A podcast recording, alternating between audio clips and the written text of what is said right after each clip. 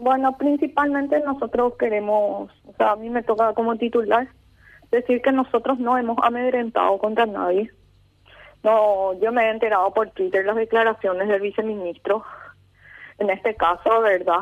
Eh, en, llevo 60 horas en mesa de gobierno trabajando ya sea por las mitigaciones económicas que lo peleamos desde agosto, el subsidio de frontera, también denunciando las falencias que tiene el programa Apua desde la semana pasada. Y, se siente mucha impotencia en estos momentos porque la gente sale y dice voy a hacer un persuativo. Y muchos comerciantes no entienden lo que es un persuativo. Es por eso que, que hoy estuve participando en una reunión que se llevó a cabo en la Intendencia Municipal. También si le pueden llamar al intendente que él estuvo mediando esta situación. Y estuvimos escuchando un poco, pero como nosotros también queremos decir, y aprovecho porque recién recibí la llamada de la, la cartera del Estado, nosotros ya no nos queremos reunir por Zoom. Es hora que los ministros sepan la realidad. ¿Hasta cuándo vamos a esperar? La frontera en 600 días llevan parados.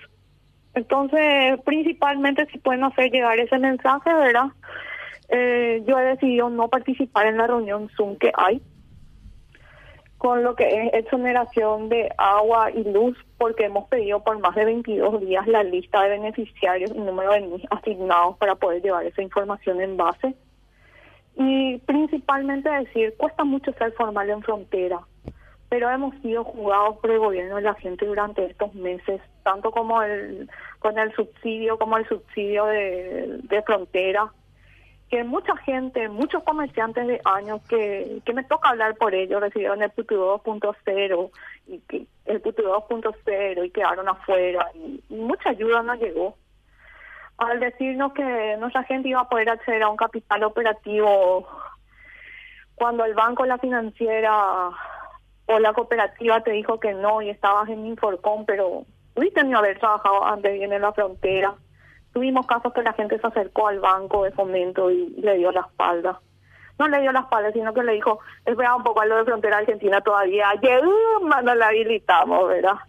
Entonces hay unas situaciones que nosotros le invitamos a una mesa de trabajo a escuchar realidades y estamos cansados de las reuniones de Zoom si pueden hacer llegar. Hoy por primera vez hablé con el ministro, pero lastimosamente todas sus declaraciones me enteré por Twitter. Bueno, pero eh, eh, ayer ellos hablan de que le tiraron piedras a los inspectores. Mentira, conmigo en ningún momento se comunicaron, señor. bueno, pero eso no quiere decir que no le hayan tirado piedras, ¿verdad? Es decir, a ver, eh, a ver, ellos denuncian de que se les tiraron, en algún momento le tiraban piedras para evitar el control. Y ellos dicen que no, se fueron a controlar, sino que se fueron a tratar de concienciar y explicar eh, cómo iba a ser el trabajo. Señor, hoy se fueron con un folleto, si querés te paso la foto, lo que le dije al periodista anterior. Pero eh, no le dieron tranquilidad, él se pasó hablando por los medios. Entonces la gente no entendió lo que es persuativo. Entonces él tiene que explicar de forma fácil y concisa para que eso, esa información llegue a las bases. Podría transmitir lo que me diga mi gente, es eso el mensaje que yo tengo. Rafa, ¿alguna consulta? ¿Qué, es lo que ustedes le reclaman al, al, gobierno puntualmente en este momento? Ya ha pasado el, el, momento más crítico. ¿Qué, qué, cuál sería el reclamo y, y, qué piensan con relación? Capital operativo, porque muchos se van a ir a la quiebra antes del 8 de diciembre en los requisitos hay mucha gente que no puede llegar. Les invito o les envío por WhatsApp eh, los requerimientos que están teniendo la gente de frontera, que están pidiendo que muchos les es imposible o no cuentan con un 300 mil guaraníes a 500 mil guaraníes para poder hacer su carpeta. Uso esos números porque es real y porque me tocó trabajar con comerciantes durante 14 meses.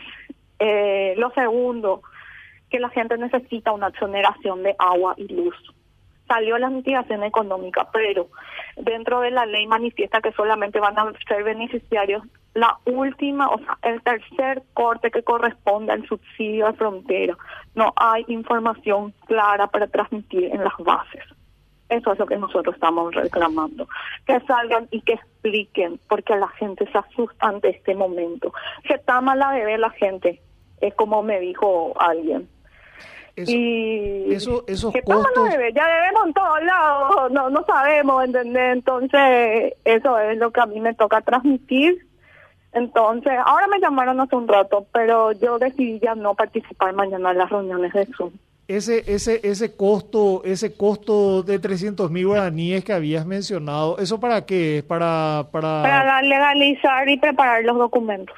¿Los documentos para qué? Para, para, para la para, para, para, acceder al crédito que está asignado dentro de las mitigaciones del programa económico que la semana pasada lanzó el gobierno. Ante eso, nosotros demarcamos algunos ítems que no podía llegar, la gente no se tuvo en cuenta. ¿Cuáles son, por ejemplo, esos ítems para...? Bueno, primero lo que es el CCT, o que tengan una flexibilidad para la gente que va a presentar tarde esos documentos para que la gente pueda seguir siendo formal. Eso se le pidió desde enero al gobierno.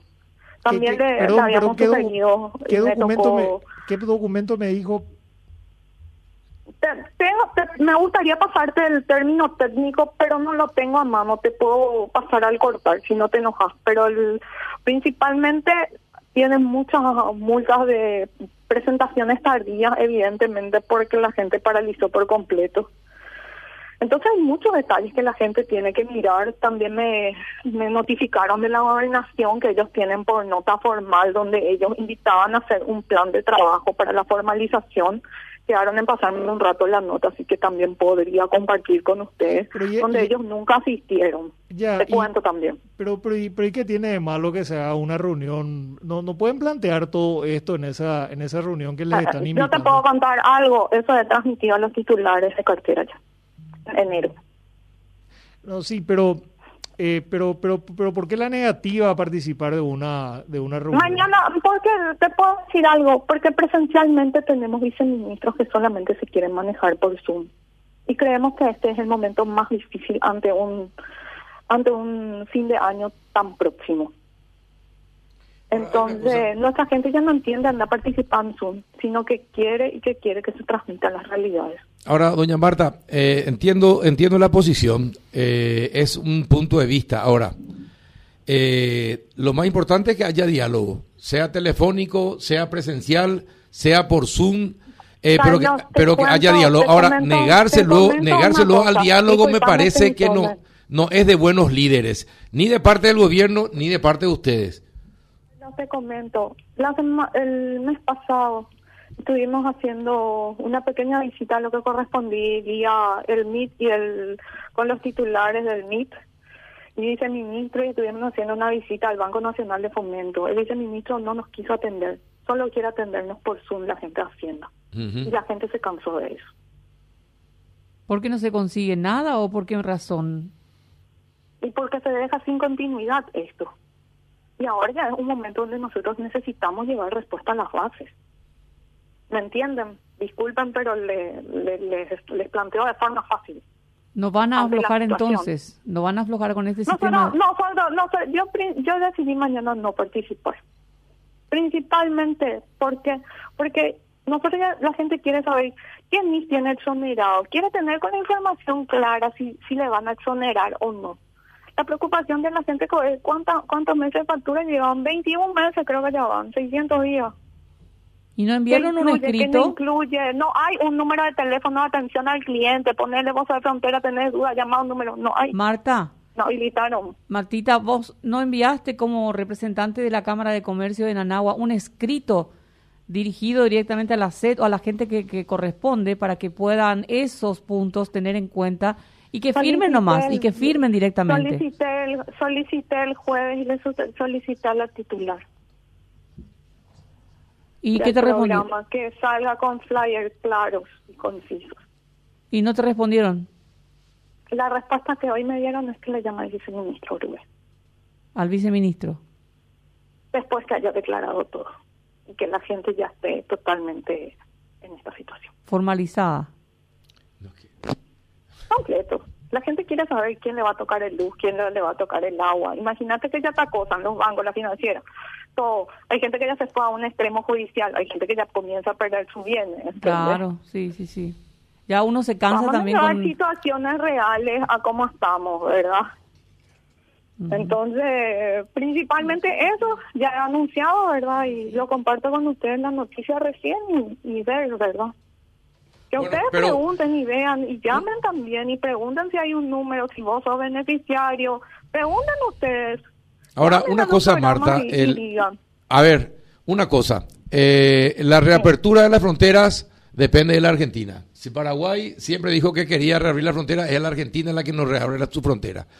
Entonces el problema está del otro lado y Paraguay y Paraguay no le puede poner una pistola al presidente de Argentina o al gobernador de la zona para que abran la frontera. Esa es una facultad de los argentinos. Ahora, en cuanto a lo que resulta de la conversación entre las autoridades y ustedes, si eh, ayer ellos dicen, ellos dicen que les tiraron piedra y que fueron violentos, la policía dice que es una zona liberada y que no tiene suficiente, suficientes hombres para controlar a la gente. Es decir, hasta la policía admite que hubo hechos de violencia. ¿Vos me estás diciendo que no hubo hechos de violencia ayer? A mí, yo te, digo una cosa, yo no acompañé ningún hecho de violencia. Me he manifestado en una mesa de negociación del gobierno por más de 11 meses, con notas. Hemos pedido que se la capacite a los jóvenes, a la gente de la zona. Completo tengo, por favor, denle oportunidad a las mujeres para que aprendan a cocinar, para que vean otro rubro Oh, eso hemos hecho por meses a través de la Cámara de Comercio. ¿Y no hablaron con el gobernador del, del departamento o con el intendente para que también les acompañe? El intendente acompañó todo el proceso. ¿Y después? Y estamos estamos acompañando el proceso. Creo que hace una hora terminó prácticamente toda la, la primera jornada. Pero Ayer nadie dijo, no, vamos a hacer una jornada. El viceministro sale y dice, vamos a hacer una jornada persuasiva, charla, pero ¿por qué no le no, no, notifican a las bases? Y nos dicen, vamos a hacer esto. Entonces nosotros le avisamos a la gente. Después de la relación, ahora vinieron y dijeron, no, no le vamos a sancionar, queremos que sea formal. Pero le tuviste aterrorizada a toda la gente. Vámonos, hay formas de comunicar. Tratemos que la información llegue clara a la gente y eso es lo que hoy. Ahora, pero si el objetivo es el mismo, la forma, lo que está, lo que yo estoy escuchando es que en la forma lo que discrepan, no en el fondo. Y la forma y la forma no es solucionable. Y sí, pero tenemos que sentar a hablar y transmitir realidades. Yo te puedo contar que me dijo el pasero, que me dijo tal cosa, o sea, tenemos realidades y tienen que escuchar. Y bueno, vamos a hablar con Yo te Cuento, te, cuento, te, cuento una cosa, ¿verdad? Y aprovecho la oportunidad. Los gremios de Cámara solicitaron una reunión con el Poder Ejecutivo hace meses atrás. Esa reunión nunca se dio. Te puedo decir, ¿verdad? Nunca tuvo interés porque nosotros teníamos la preocupación de llegar a fin de mes, a fin de año y a la fiesta de fin de año con este panorama de frontera cerrada. En julio visitamos la Cancillería y, quiero aprovechar también y agradezco al canciller de la Nación Euclides Acevedo y a Ángeles Arriola que ellos nos transmiten la información a las bases y esta información nosotros estamos llevando constantemente, cuando corre, cuando no corre, toda esa información, ¿verdad? Pero principalmente quiero decir eh, que es el momento más difícil, se acercan las fiestas, entonces, extender una mesa de diálogo presencial, ya no por Zoom, porque la, la gente ya no entiende eso en estos momentos. Y que hay que formas de comunicar, que el gobierno de la gente deje, deje de jugar con la gente y podamos escucharnos entre todos, nada más.